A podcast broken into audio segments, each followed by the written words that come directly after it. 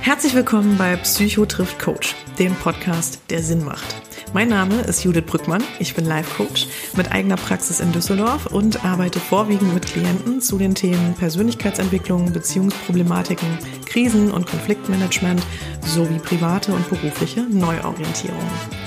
Ich bin Kurt Neumesch und arbeite als psychologischer Psychotherapeut in eigener Gemeinschaftspraxis in Mörs, einem kleinen Ort am Niederrhein. Ich komme immer dann ins Spiel, wenn der Leidensdruck zu hoch wird, dass Symptome hinzukommen. Ich bin Verhaltenstherapeut und habe meinen Schwerpunkt im Bereich Trauma und deren Folgestörungen. Wir treffen uns hier alle zwei Wochen als Kollegen, aber auch Geschwister, um uns aus unserer Sicht über die wichtigsten Themen aus unseren beiden Bereichen zu unterhalten und damit auch für alle Interessierten einen authentischen Zugang zu schaffen. Wir wollen dabei auch gerne in den Austausch gehen und holen immer wieder Gäste mit an den Tisch. Betroffene, Kollegen und Experten, die ein bewegendes Thema mitbringen. Solltet ihr also etwas auf dem Herzen haben, gern auch euer konstruktives Feedback zum Podcast, immer her damit. Ihr findet uns bei Facebook, Instagram, Twitter und Co. oder unter www.psychotriftcoach.de. Dort findet ihr auch immer alle aktuellen bzw. weiterführenden Informationen zu unseren Folgen und Gästen. Und falls euch unser Podcast gefällt, so hoffen wir natürlich, freuen wir uns auch über eure Bewertungen und Sterne bei iTunes. Jetzt aber viel Spaß beim Zuhören. Wir freuen uns, dass ihr dabei seid. Los geht's. Hier.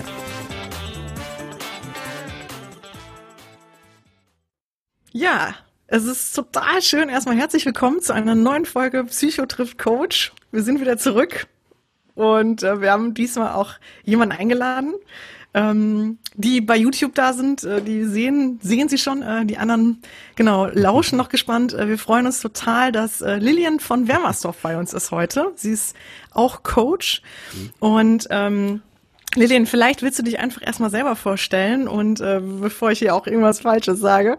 Und genau, erstmal wirklich herzlich willkommen. Ich freue mich total, dass wir uns äh, jetzt hier an einem Tisch virtuell eingefunden ja, haben. Genau. Ja, herzlichen Dank für die Einladung. Ich freue mich riesig, dass es geklappt hat. Wir hatten einige Anlaufschwierigkeiten und umso schöner, dass wir jetzt zueinander gefunden haben.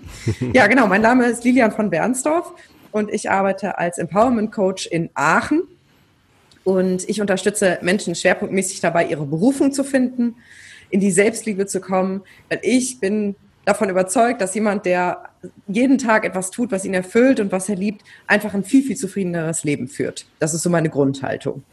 Cool. Genau. Mal direkt eine Frage. Mal, ich sehe gerade hier bei dir äh, wie so ein Sehtest. Da hinten, hinten so ist das A, E, I, O, U oder so, weißt du, ich meine, was steht da hinten drauf? Weil ich glaube, bei YouTube kann man es erst recht nicht mehr lesen. Ja, da steht Don't worry, be happy. Ich muss aber zugeben, Mega. das ist nicht mein Zimmer. ah, okay. Geil. Ja, super cool. Aber ja, passt immer. Aber ist cool, finde ich mega. ja. ja. Cool. Ich habe gedacht, weißt du, das werden sich bestimmt viele sonst fragen, ne? Ja, stimmt. Ja, schön. Stimmt, sind die ganze Zeit am Rätseln ja. und äh, können gar nicht mehr zu. Ja, ja, so seht ihr es so. Ja. Ja, genau, seid ihr hier ja. alle mit, äh, genau, also die, genau, jetzt aktuell ja natürlich, äh, wir zeichnen ja gerade noch hier zu Corona-Zeiten auf, ähm, was ja natürlich auch grundsätzlich gar nicht schlecht ist, weil du bist ja in Belgien, ne? Ähm, aktuell ja, genau. Echt? Ja. Oh. Genau, ich lebe genau. eigentlich in Aachen, wie gesagt, und da aber hier in Belgien gerade eine strenge Ausgangssperre herrscht und ich hier Freund und Familie habe, habe ich mich jetzt äh, ins Ausland ausquartiert. genau. Verstehe. Super.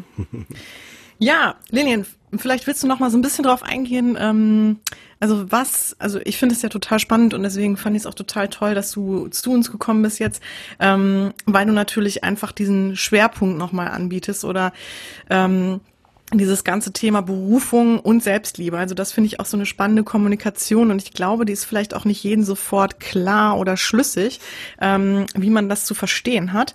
Und vielleicht kannst du da nochmal erstmal so ein bisschen zu erzählen, wie ist das für dich zu einem Schwerpunkt geworden? Warum ist es für dich ein großes Thema geworden? Ähm, und was merkst du, sind jetzt viele Fragen, aber genau, was merkst du, ähm, Mach du gerne. ähm, so. Was ist so die, ja, ne, genau, ja. kann man immer schön mitschreiben. Ja. Ähm, wer ist denn so deine Zielgruppe? Was würdest du sagen, wer kommt denn dann auch zu dir? Also fang einfach mal an, fang einfach mal an. Alles klar, ich versuche den äh, Faden zu behalten. Also warum ich zu diesen beiden Schwerpunktthemen gekommen bin und warum sie auch zueinander gehören, das, darauf gehe ich jetzt mal als erstes ein. Also beide Themen kommen aus einem persönlichen Leidensweg, wie das ja so ganz oft ist. Also ich habe in sehr vielen verschiedenen Arbeitskontexten gearbeitet in der Vergangenheit, habe auch studiert und bin so jemand, ich mache immer alles mit vollem Herzblut und äh, alles auch immer sehr genau und bin sehr fleißig. Und ich habe aber immer wieder gemerkt, wie sehr ich damit anecke, wenn ich etwas tue, wo ich eigentlich nicht wirklich dahinter stehe, also wo, wo ich nicht sinnerfüllt bin. Und ähm, habe aber irgendwie gleichzeitig so Glaubenssätze gehabt, wie ja, so ist es eben. Und das Leben ist ja kein Wunschkonzert und so ist Berufsleben nun mal, man muss sich ja anpassen.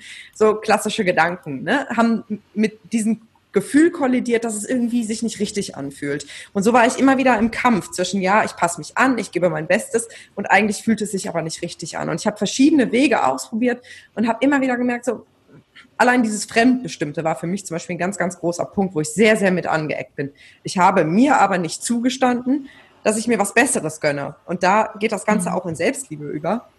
Und ich habe dann tatsächlich selber eine Coaching-Ausbildung gemacht, weil mich das Thema fasziniert hat und ich vor allen Dingen für mich Themen transformieren wollte. Also für mich war die Ausbildung auch ein großer Selbsterfahrungsanteil und eine große Motivation eben, mich besser kennenzulernen, meine Themen aufzuräumen.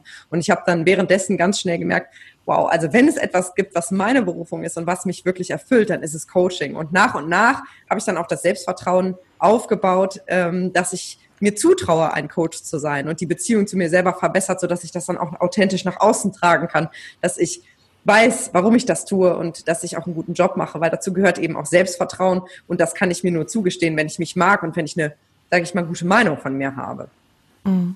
Genau, wo kamst du denn dann ursprünglich her? Also wo, welcher Bereich hat dich denn wo hat es dich, äh, aus welcher Ecke kommst du denn eigentlich dann? Oh, das ist, äh, es gibt zehn verschiedene Ecken. Ich war immer schon sehr vielseitig interessiert. Also ich habe Kulturwissenschaften studiert in Maastricht und das war ganz toll, weil es war international. Ich habe auf Englisch studiert, tolle Atmosphäre, tolle Stadt, äh, großartige Universität und während des Studiums war das aber genau immer dieses Gefühl. Es ist alles spannend, was ich mache und ich finde es interessant und auch mit den Leuten toll. Aber ich habe ehrlich gesagt keine Ahnung, was ich danach damit machen soll. Ich habe mich in keinem dieser Berufsbeschreibungen gesehen, die irgendwie so angesagt waren als Anschluss an dieses Studium. Und nebenbei habe ich immer viel Musikunterricht gegeben. Ich habe viele Jahre als Klavierlehrerin gearbeitet. Ich habe viele Jahre als Reiseleiterin gearbeitet, immer im Sommer in den Semesterferien. Und das fand ich alles total toll. Das Thema Reisen, das Thema Musik, das Thema Kultur. Aber irgendwie war es nie so dieses, das ist es. So, dann habe ja. ich im Projektmanagement gearbeitet, dann habe ich in einem Reisebüro ein Praktikum gemacht, weil ich dachte, vielleicht ist es das. Aber letztendlich war es immer nicht ganz das Richtige. Es waren alles, kann ich heute rückblickend sagen, wichtige Bausteine auf dem Weg zu meiner Berufung. Aber ich konnte immer in mir, in der Resonanz spüren, das ist es noch nicht so ganz. Mhm, ja.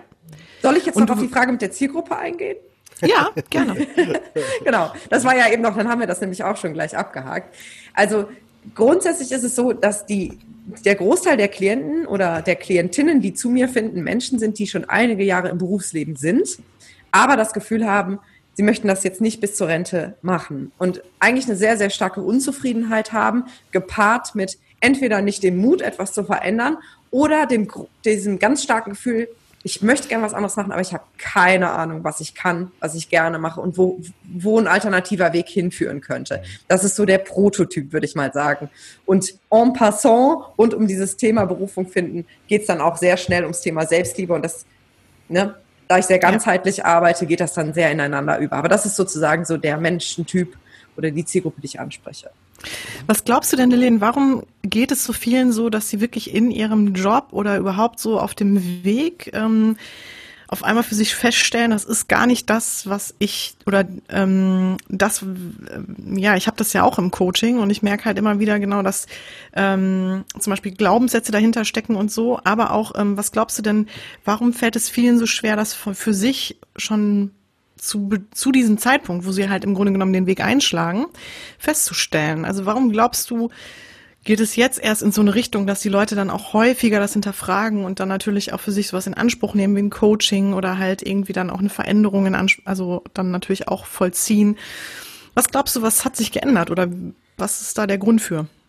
Also ich glaube grundsätzlich erstmal, es gibt dass es innere und äußere Faktoren gibt, die einen solchen Fehlweg, wenn man es denn so nennen mag, ähm, beeinflussen. Und ich glaube, das ist zum einen das Umfeld. Das heißt, das sind die Lehrer, die sagen, du musst aber gewisse Prüfungen bestehen, du musst einen gewissen Standard erfüllen, um im Leben zurechtzukommen.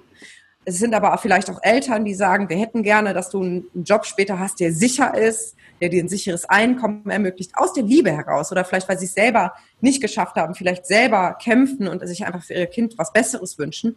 Und natürlich auch Freunde, Verwandte, die, die unter Umständen Druck ausüben und sagen, so ist das nun mal und du musst gucken, dass du sicher unterkommst, dass du gut verdienst. Und auf der anderen Seite, wie ich eben schon gesagt habe, sind das, glaube ich, auch ganz viel innere Faktoren, dass wir gar nicht gelernt haben, uns, ja, also in, die, ins, in uns hineinzuspüren und diese Verbindung aufzubauen zu dem, was macht mir denn eigentlich wirklich Freude, weil wir so nach außen orientiert sind und so im Reagieren sind auf das, was an uns herangetragen wird und, und diesen Anforderungen immer wieder zu entsprechen, dass wir, dass, dass diese Stimme, die sagt, hey, das ist vielleicht nicht unbedingt das Richtige, gar nicht wirklich durchkommt. Und ich glaube, dass dann erst über den Schmerz der vielleicht nach ein paar Jahren aufkommt, dann die Stimme so laut wird, die sagt, das ist nicht das Richtige und das Leben hat noch mehr zu bieten. Mhm. Und ich glaube, wir sind jetzt in einer Zeit angekommen, wo wir uns eher individualisieren dürfen, wo wir freier sein können, wo wir ausbrechen können aus dem vermeintlichen Zwangskorsett der Gesellschaft und uns erlauben können, uns auf diesen Weg zu begeben und immer mehr Vorbilder haben, auch die das vorleben, die sich selbstständig machen, die ihren Traumjob finden wollen. Und ich glaube, das begünstigt das im Moment sehr. Mhm. Ja. Und jetzt gerade ganz aktuell, wenn ich da noch ganz kurz drauf eingehen darf, mit der ja, Corona-Krise, die zum Zeitpunkt unserer Aufzeichnung gerade ja ein großes Thema ist, glaube ich, wir auch sehen, dass die Sicherheit in ganz, ganz vielen Fällen eine Illusion ist. Und dass vieles, mhm. was wir als sicher betrachten, ganz, ganz schnell kippen kann. Ja. Das hast du echt, finde ich, nur gut ausgedrückt, auf jeden Fall. Und was ich interessant finde, also oder was ich auch mal wieder merke im Coaching, ist halt gerade so zu dem Thema Neuorientierung oder ähm, für sich feststellen, ich habe irgendwie den falschen Weg im, bin ich eingeschlagen, ne? Mhm. Ähm, dass halt das Thema Werte auch einfach eine wirklich große Rolle spielt, ne? Also zu wissen überhaupt, wie bin ich denn aufgestellt und was ist mir eigentlich genau wichtig und ähm, habe ich da vielleicht bestimmte Werte einfach von von meinen Eltern übernommen, ne, die zum Beispiel gar nicht zu mir gehören, ne? Also sowas wie ähm, ja Sicherheit, ne? Also nur wenn du wirklich einen soliden Job hast, der sicher ist, dann ähm, geht's dir gut im Leben, ne, dann bist du halt abgesichert. Aber vielleicht habe ich doch zum Beispiel eher ja den kreativen Part in mir, ne, oder mhm. ähm, vielleicht so einen Freiheits- und unabhängigen Part in mir, der dem natürlich gar nicht entspricht. Und ähm, also das finde ich auch immer ganz interessant, dass das natürlich auch eine große Rolle spielt, ne. Und da bin ich auch echt froh, dass da viele wirklich auch sowas in Anspruch nehmen und also ne jetzt ist also und sich da auch wirklich hinterfragen und für sich dann auch diesen neuen Weg auch dann ähm, im, in den meisten Fällen halt auch wirklich wählen. Ne? Hast du denn ja. auch das Gefühl, Lilian, dass dann die Klienten für sich auch den Mut entwickeln und auch wirklich den Schritt dann gehen, ähm, zum Beispiel eine, ja, eine Umorientierung ähm, zu machen oder ne, da halt nochmal alles so auf Null zu setzen? Also ich sag mal so, dieser Mut kommt ja auch aus dem Selbstvertrauen heraus und dafür braucht es ein gewisses Fundament. Und ich versuche immer äh, im Coaching-Prozess dieses Fundament auch zu legen, indem ich zum Beispiel Übungen mache, die die Selbstliebe stärken ne? und, und, und die dieses Bewusstsein darüber krä also kräftigen und stärken. Ich kann ja doch was. Und Super. es gibt ja doch Dinge, die mir liegen. Und zum Beispiel die Werte, die du gerade schon angesprochen hast, sind ein ganz, ganz wichtiger Bestandteil dessen. Ne? Also ja. wer, wer entgegen seiner Werte im alltäglichen Leben handelt, kann gar nicht anders sein als unzufrieden, weil Werte so dermaßen bestimmend sind dafür, dass es uns gut geht. Und ich stelle immer wieder fest, dass selbst Menschen, die sich schon viel mit sich selbst beschäftigt haben oder mit Persönlichkeitsentwicklung, noch nie sich bewusst gemacht haben, was sind eigentlich meine Werte. Und das ist so, so zentral. Ja. Das heißt, wie gehst du denn vor, wenn ich mal fragen darf? Ich finde das so spannend, wirklich diesen Aspekt bei dir auch Selbstliebe und Selbstvertrauen. Ne? Und das ist ja auch, finde ich, auch zu einem Coaching oder zu einem guten Coaching gehört natürlich auch ähm, im Grunde genommen nicht nur, sagen wir mal, ein stupides Business-Coaching zu machen, sondern auch wirklich zu gucken, ähm, was braucht derjenige, ne? Was fehlen dem vielleicht für Ressourcen oder welche Ressourcen sind ihm, sage ich mal, so ein bisschen sind in Vergessenheit geraten. Ähm, wie gehst du denn davor? Interessant ist ja auch, wir haben ja beide die gleiche Ausbildung gemacht, ne? Genau. genau. Und ähm, und da, aber ich finde es natürlich total spannend, mal zu hören, wie, wie ist denn so dein Ansatz? Wie gehst du denn in den Coaching-Prozessen daran? Mhm, also grundsätzlich arbeite ich sehr intuitiv. Das heißt, ich habe keinen festen Fahrplan, den ich entlang gehe, so nach dem Motto Schritt A, B, C und dann hast mhm. du D, du weißt deine Berufung und dann Chaka. äh, sondern ich gehe auch immer sehr offen damit um, dass ich mich sehr individuell auf jeden Klienten einstelle und auch kein Erfolgsversprechen mache. Ja. Grundsätzlich mache ich aber zuerst immer eine sehr gründliche Status Quo-Analyse. Das heißt, wie sieht die aktuelle Situation aus? Woher kommt eigentlich die Unzufriedenheit? Sind es eher Umgebungsfaktoren wie zum Beispiel die Kollegen, das Umfeld am Arbeitsplatz oder ist es mehr die Tätigkeit selbst, äh, wo, wo, wo es einen starken Konflikt gibt? Ähm, und da wirklich sehr genau zu schauen, okay, wie war der Weg bis zum jetzigen Punkt? Was, was, was hat zu diesem Schmerz geführt? Weil jemand, der ein Coaching bucht, ist in der Regel schon relativ weit in dem Prozess, ich halte das jetzt nicht mehr aus. Ähm, was auch gut ist, weil da ein Veränderungspotenzial drin liegt. Und ähm, von da aus geht es dann wirklich darum zu schauen, was ist das Fundament, was ist eigentlich alles schon da, was ich gerade eben schon gesagt habe, welche Ressourcen sind da, was, was hast du alles gelernt, was, was kannst du im Hobbybereich, also wirklich so ein ich nenne das den Berufungsbaum, wo wir immer mit dem Fundament anfangen und da wirklich alles sammeln, was da ist an Fähigkeiten, an Skills, an, an, an Fremdsprachenkenntnissen, auch im Hobbybereich, also wirklich sehr breit, ne? Und da auch über zirkuläre Fragen, das kennt ihr bestimmt auch, ne? Also was würden deine Eltern sagen, was du gut kannst, was sagt dein Partner oder deine Partnerin über dich, was du gut kannst. Und das wirklich zu bündeln und zu sammeln. Und das stärkt schon mal enorm das Selbstvertrauen, mhm. das vor sich zu sehen und zu sagen, wow, ist ja doch eine ganze Menge. Und äh, dann gibt es den Stamm, wo es immer um die Werte geht, wo wirklich herauskristallisiert wird, was sind die drei wichtigsten Dinge, die ich brauche, damit es mir gut geht, unabhängig von Job oder nicht. Und dann geht's in die Äste des Baumes und das ist eigentlich immer so mein Lieblingsteil, denn da geht's um die Flow-Momente. Und daher arbeite ich mit meinen Klienten immer, was macht dir eigentlich wirklich Freude? Und selbst wenn das Dinge sind, die im ersten oder auf den ersten Blick gar nichts mit Job zu tun haben, sammle ich die trotzdem immer mit meinen Klienten. Der eine mhm, kommt beim Basteln total in den Flow, jemand anderes, wenn er mit anderen äh, über ihre Probleme diskutiert. Oder ich habe zum Beispiel gerade eine Klientin, die liebt Excel-Tabellen, die könnte sich stundenlang mit so planerischen Tools irgendwie auseinandersetzen, findet das total toll. Und die Begeisterung ist dann wirklich im Gesicht zu sehen. Und dann weiß ich, jetzt befinden wir uns auf dem richtigen Weg. Und dann geht's wirklich nur noch darum, wenn dieses Ganze, wenn dieser wunderschöne Baum an Dingen, die mir wichtig sind, die ich gerne mache und die ich gut kann, vor mir liegt, dann zu sagen, okay, was sind die Schwerpunkte? Wo möchte ich mich in Zukunft tagtäglich mit beschäftigen? Und auch da muss noch lange kein konkretes Berufsbild vor Augen sein, aber so tastet man sich so nach und nach eigentlich von innen heraus daran, anstatt von außen zu sagen, es gibt diese zehn Jobs, jetzt such dir mal einen aus, der irgendwie halbwegs zu dir passt. Was ja leider oft ein klassischer Ansatz ist in der Berufsberatung. Mhm. Ja, finde ich total toll. Also halt auch wirklich diese Flow-Momente damit einzubeziehen oder halt auch so Dinge mit einzubeziehen, die gar nicht direkt im beruflichen aktuellen Kontext stehen, ne? sondern wirklich zu sagen, ähm, man guckt eigentlich mal so ein bisschen noch mehr links und rechts.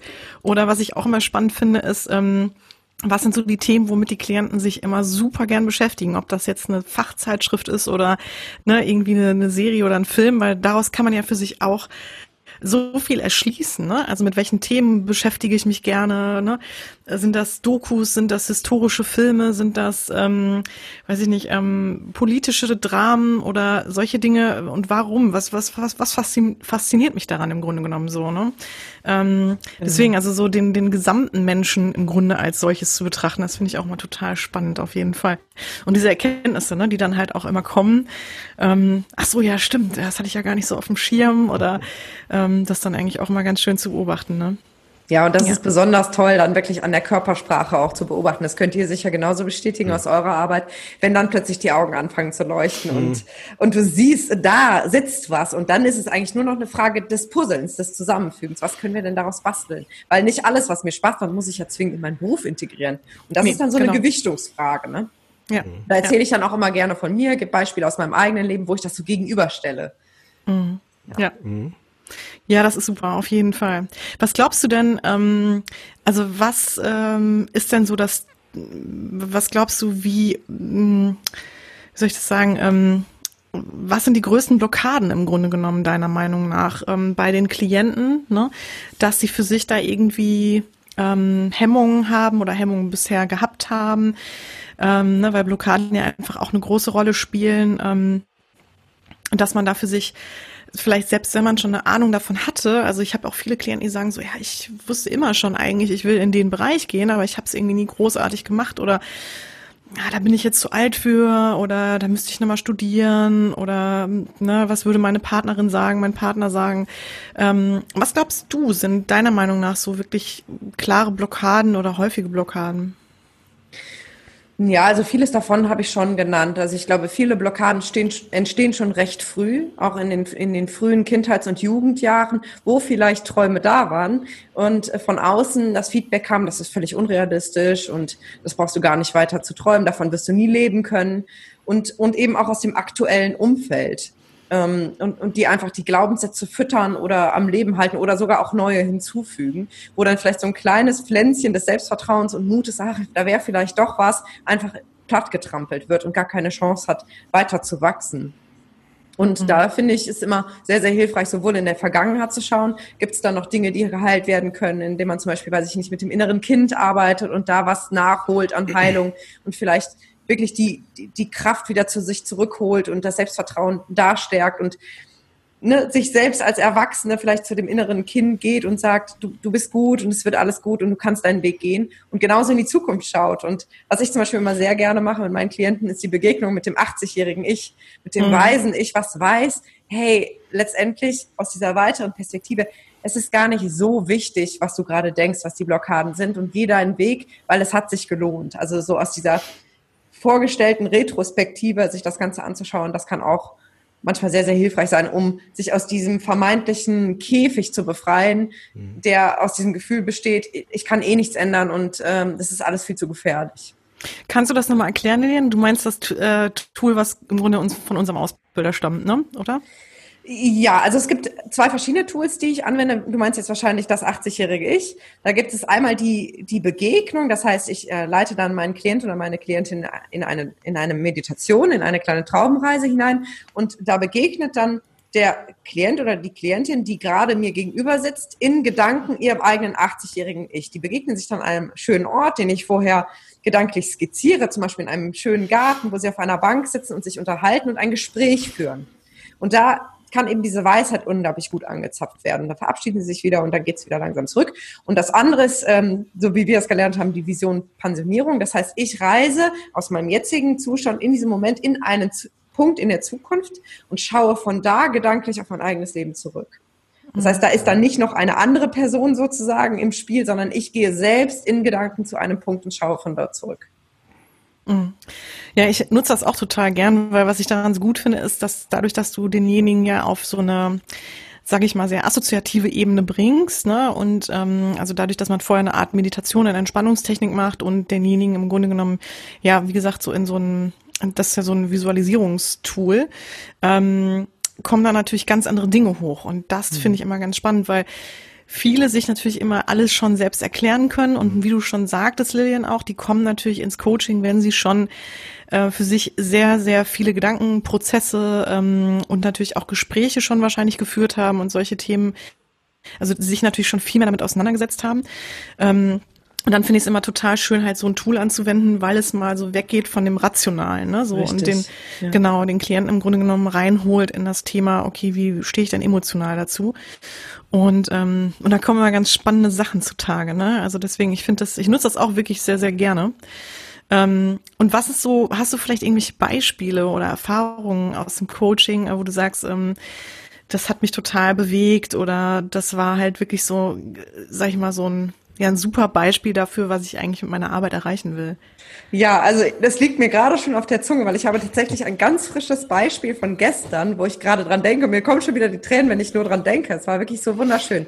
Da ging es auch um um, um, um das Thema Berufung und äh, aber auch um das Thema Selbstliebe. Und wir hatten schon in den ersten Terminen da, da über Selbstliebe-Techniken gesprochen. Und ich habe dir zum Beispiel gesagt, wenn es dir mal schlecht geht, du kannst dich tatsächlich auch selber in den Arm nehmen. Ne? Wenn, wenn gerade niemand da ist, du kannst dich selbst halten, du kannst mit dir selbst im Spiegel sprechen und für dich selbst da sein. Und sie sagt, ja, das probiere ich mal aus. Auf der kognitiven Ebene ist das angekommen.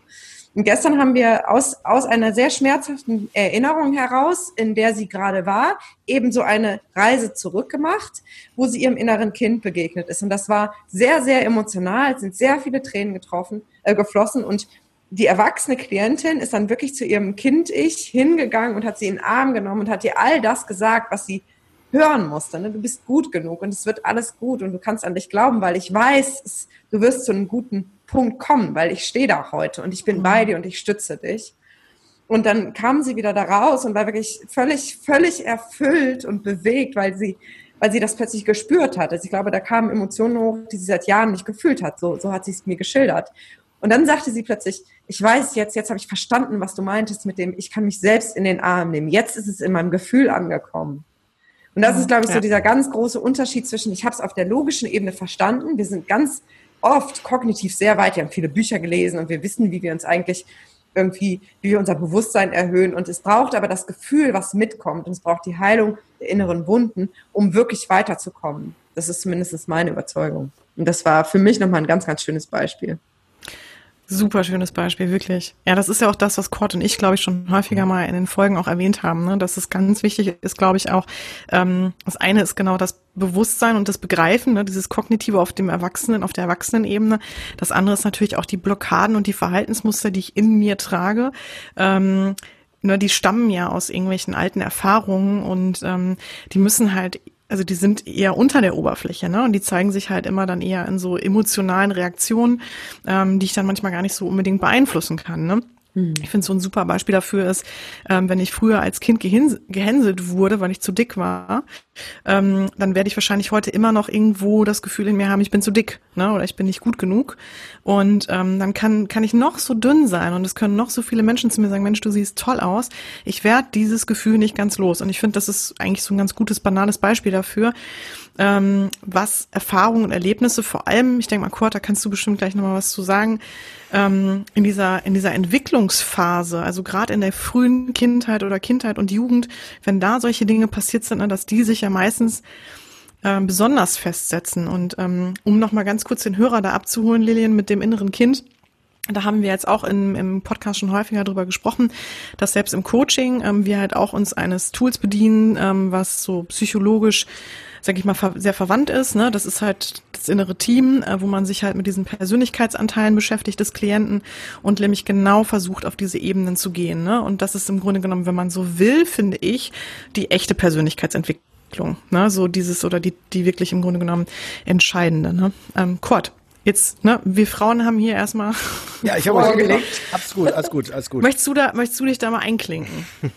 Gerne. Also erstmal äh, muss ich sagen, ich war total begeistert, euch zuzuhören, weil also wirklich über, also positiv und innerlich sehr, sehr, sehr ähm, überrascht und voller Freude, weil ich sehe, ähm, es gibt halt und das ist, ich würde behaupten, wenn ich jetzt den Einblick hätte in alle möglichen Therapierichtungen, glaube ich, äh, sind wir uns alle gar nicht so weit fern. Also weil wir vom Prinzip her ähm, äh, eigentlich im Grunde genommen die Grundprinzipien überall gleich vertreten. Und ihr, ich würde jetzt sagen, zum Beispiel ihr in meiner Sprache, würde ich sagen, ihr arbeitet mit den Anteilen, mit den Identitätsanteilen der Person und ihr versucht vor allen Dingen die, die starken Ressourcen, also die Anteile, die einen Kraft geben, die wirklich wie so ein Baumstamm, wie, wie die Haupt, Hauptschlagader quasi ähm, frei zu bekommen. Also dass quasi da was fließen kann, dass da jemand in die Kraft kommt. So würde ich es jetzt beschreiben, meinen Worten.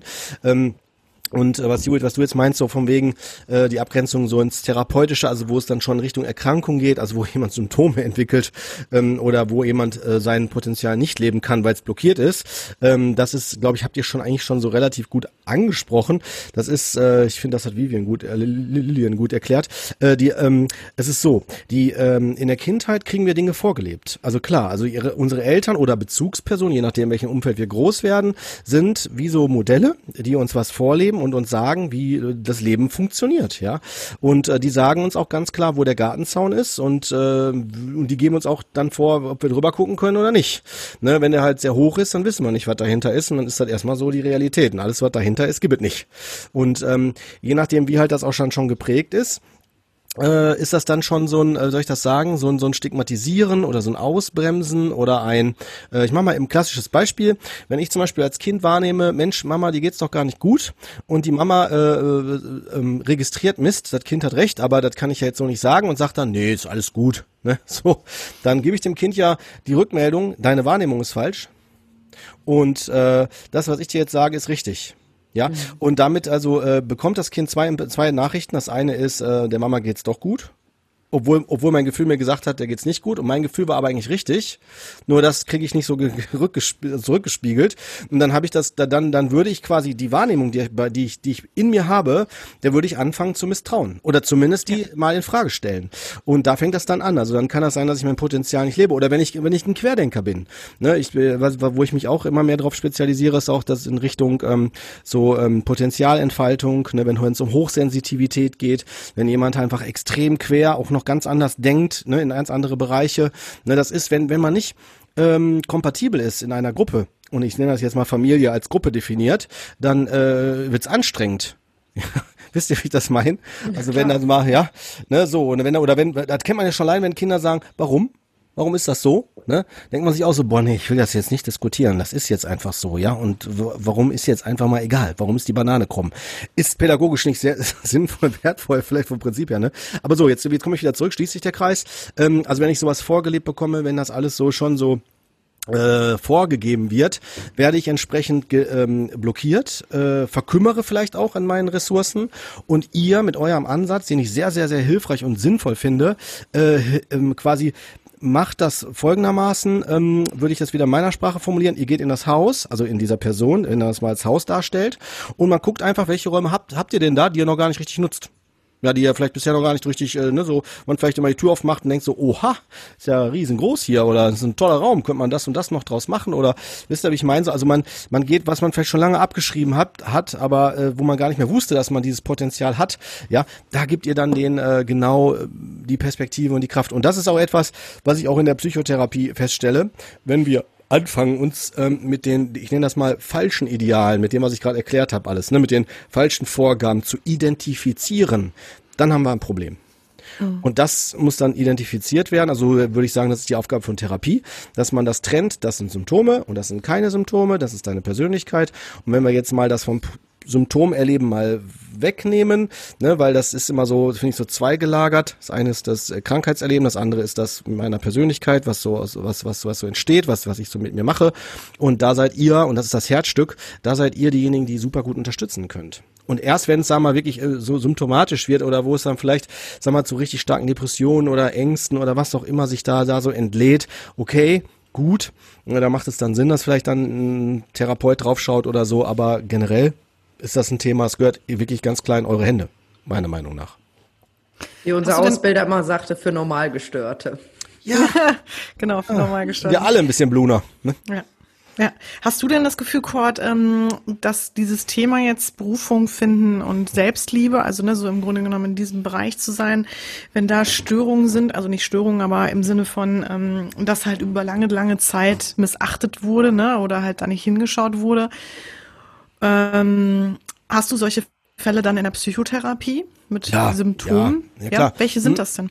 Äh, welche Symptome das sind? Also genau, oder, ja, oh, kann man kann man nicht runterbrechen. Das sind, ich würde sagen, das, das, das findet sich in allen äh, psychischen Störungsbildern wieder. Ja, der eine, der vielleicht mehr verängstigt ist, der andere, der depressiv ist, der nächste, der vielleicht Zwangs okay. eine Zwangsstörung mhm. hat, ne?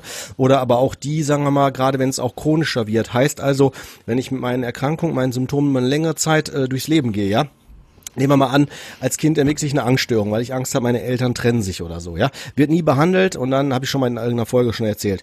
Äh, dann im Erwachsenenalter wird es vielleicht so, zu einer Depression, also gibt es depressive Symptome, ja, weil ich vielleicht dann noch mich hilflos fühle, weil ich merke, ich kann es nicht kontrollieren und so weiter, ja. Und das wurde in der Kindheit nie bearbeitet. Und die Depression wird auch nicht behandelt, ja. Dann würde ich dann im erhöhten Erwachsenenalter eventuell unter Umständen noch eine Schmerzstörung noch dazu bekommen. So.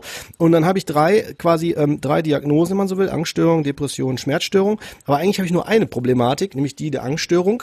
Und alles andere ist nur eine Bewältigungsstrategie meines Körpers, um zu lernen, damit umzugehen. Und worauf will ich hinaus? Je länger es dauert, umso größer wird, würde ich sagen, der Blumenstrauß. Mhm.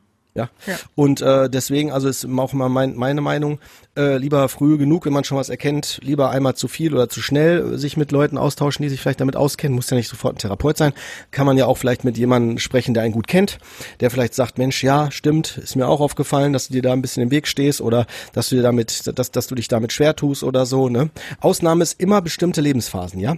Also die muss ich nochmal kurz, aber die kennt ihr auch, da sage ich euch nichts Neues. Sowas wie Pubertät ja, oder äh, nehmt das Beispiel Midlife Crisis oder so, ja, wenn ich ja so die, und das ist glaube ich ein wichtiger Punkt, den sprecht ihr ja auch hier gerade mit an, nämlich die die Frage, finde ich, das ist das die Herzstückfrage beim bei einer Midlife Crisis, ähm, die Frage nach äh, lebe ich mein Leben? Ist es das, was ich mir vorgestellt habe? Wisst ihr, wie ich meine? Oder muss ich noch mal was ändern? Bin ich vielleicht doch auf dem falschen Dampfer und muss noch mal vielleicht umschwenken? Ne? Wisst ihr, wie ich meine? Ja. Habe ich noch was vergessen oder will ich das und das noch erleben oder so halt? Ne?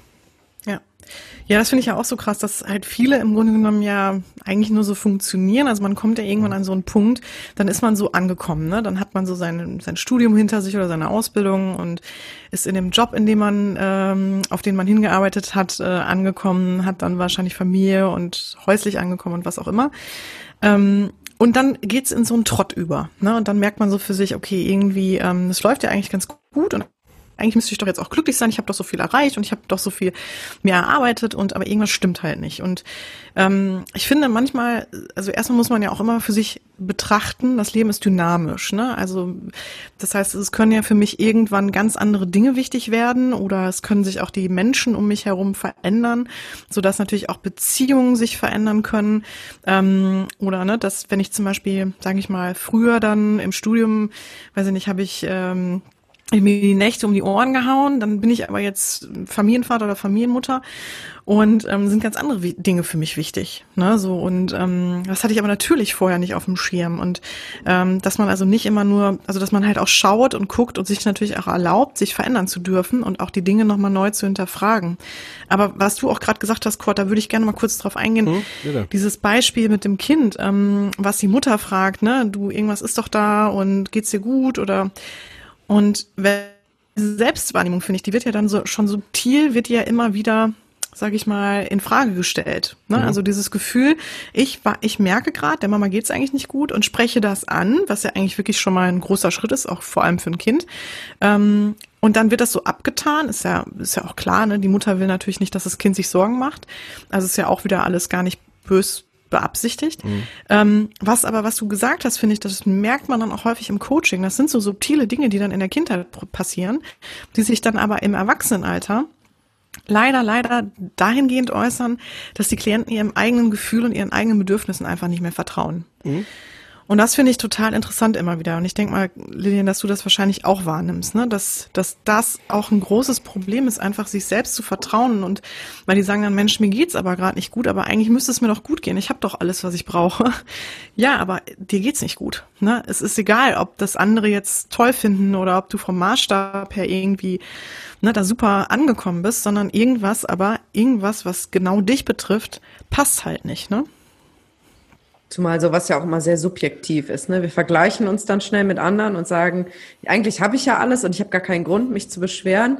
Vielleicht ist es aber was ganz Subtiles, Zwischenmenschliches, was aber irgendeine alte Wunde triggert oder so und dann sehr wohl sehr unangenehme Gefühle auslöst. Und wir tun das dann ab und sagen, und sagen es hat keine Berechtigung, das Gefühl, und dann wird es gedeckelt und richtet aber dann wieder seinen Schaden an. Ja, ganz genau. An die Oberfläche darf oder nicht transformiert wird. Mhm. Mhm. Ja, deswegen finde ich es auch so wichtig. Also ich meine, und da arbeitest du ja genauso, ne?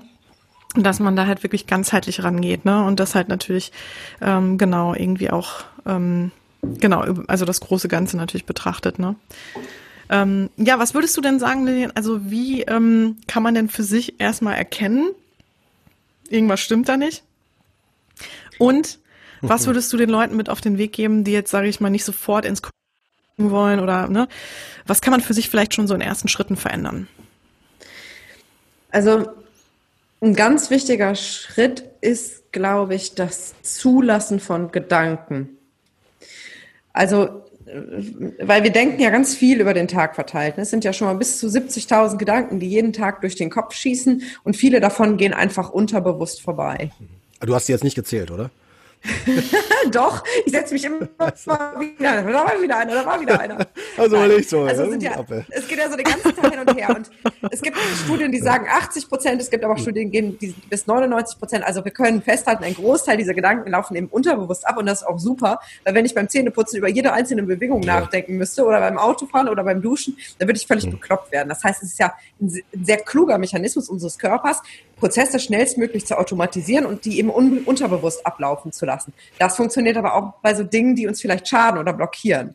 Und ich glaube, ein ganz, ganz, ganz wichtiger Schritt, um dem näher zu kommen, wo liegt eigentlich das Problem und wo würde ich denn eigentlich hinwollen, heißt erstmal in die Beobachtung zu gehen. Und das funktioniert super, indem man sich Zeit nimmt, die Gedanken zuzulassen und sich selber quasi zuzuhören, bei einem Spaziergang sich irgendwo hinzusetzen und den Gedanken mal freien Lauf zu lassen, weil wir sind ja auch so oft in der Ablenkung. Ne? Dann läuft der Fernseher, dann läuft eine Serie auf dem Laptop, dann äh, flüchten wir uns in ein Buch oder hängen am Handy, um bloß nicht den Gedanken zuzuhören, weil es oft sehr belastend ist, weil in dem ersten Ruhe Ruhemoment das dann scheinbar explodiert. Und ich glaube, es braucht diese Auseinandersetzung. Und eine sehr mh, hm, hilfreiche Übung, die ich sehr gerne auch empfehle, ist tatsächlich das Journaling, wie das heute auf Neudeutsch heißt, sprich einfach jeden Tag etwas aufzuschreiben, zu schauen, was ist denn gerade in mir? Also wie so, ein, wie so einen kurzen Check-in zu machen. Wie, wie fühle ich mich? Wie geht's meinem Körper? Äh, welche Emotionen sind gerade da? Welche Gedanken haben vielleicht die Emotionen auf, ausgelöst? Das fängt ja häufig sehr früh nach dem Aufwachen schon an. Da geht's, also bei mir ist das zum Beispiel, wenn ich dann, bin jetzt sehr ehrlich, wenn ich dann morgens aufwache und mir fällt ein, oh Gott, du hast ja gestern Abend noch eine ganze Tüte Chips gegessen und auch noch ein Eis gegessen, dann geht's schon los. Dann geht's schon direkt morgens am Aufwachen los. Scheiße, du hättest eigentlich nicht so viel essen sollen, und jetzt kein Wunder, wenn du fett wirst. Und dann ist schon vorbei. Dann, dann, geht, dann geht das in so eine Abwärtsspirale. Dann laufe ich am Spiegel vorbei und denke, kein Wunder, dass du so fett aussiehst. Also Ne, sich einfach mhm. selber zu beobachten mhm. in diesem negativen Self-Talk, ja. den wir oft haben, der oft ja. durch irgendeinen Ursprungsgedanken ausgelöst wird und dann in so eine scheinbare Abwärtsspirale fließt. Und irgendwann mhm. sind wir dann in diesem Modus angekommen, wo wir sagen, wir sind mit dem falschen Fuß aufgestanden und heute geht alles schief. Ja. Ja. Genau. Finde ich ist auch vollkommen. So. Ist echt so, auf jeden Fall. Ja, kann ich nur beipflichten. Ja, auf jeden Fall. Also genau dieses und ähm, was du ja gerade sagst, ist im Grunde genommen ja, oder das hat der Kurt auch schon gesagt, so mit diesen, ne, man man zeigt so ein bisschen die verschiedenen Räume auf. Also das, was wir ja leisten, ob, wo, ob du das jetzt bist, Kurt oder Lilian oder ich, ähm, ist ja im Grunde genommen nichts anderes als alle Dinge, die da sind, sich bewusst zu machen machen, ne? oder Dinge, die zumindest zu dem Leidensdruck beitragen, ähm, sich mal vor Augen vor, zu halten, ne? vor Augen zu führen. Und wie du schon gerade schön gesagt hast, ähm, wir werden halt einfach in dem, im Alltag, sind wir nur gefordert und sind so in unseren Prozessen und so in unseren Mustern, ne? dass wir wirklich mhm. kaum noch irgendwie es schaffen, genau uns eigentlich persönlich zuzuhören ne? oder uns auch mal einen Raum zu geben. Deswegen finde ich ja auch Urlaube so wichtig oder ähm, Momente, wo man halt das Gefühl hat, ne, das reißt dich raus aus diesem Akt, also aus diesem Stupid stupiden Trott ähm, und wo du dann natürlich auch auf ganz andere Gedanken kommst und ein ganz anderes, ja, so, ne, also in, in ganz andere Prozesse kommst. Und, ähm, und das ist ja eigentlich das, wenn man so will, was auch Coaching halt leistet, ne? Dass du da im Grunde genommen diesen Raum dafür bekommst und da im Grunde genommen dann auch ja so richtig drauf gestoßen wirst, ne? Aber die Dinge, wir, wir legen ja nur Dinge frei, die ja im Grunde schon da sind. Ne? Genau. ja. ja.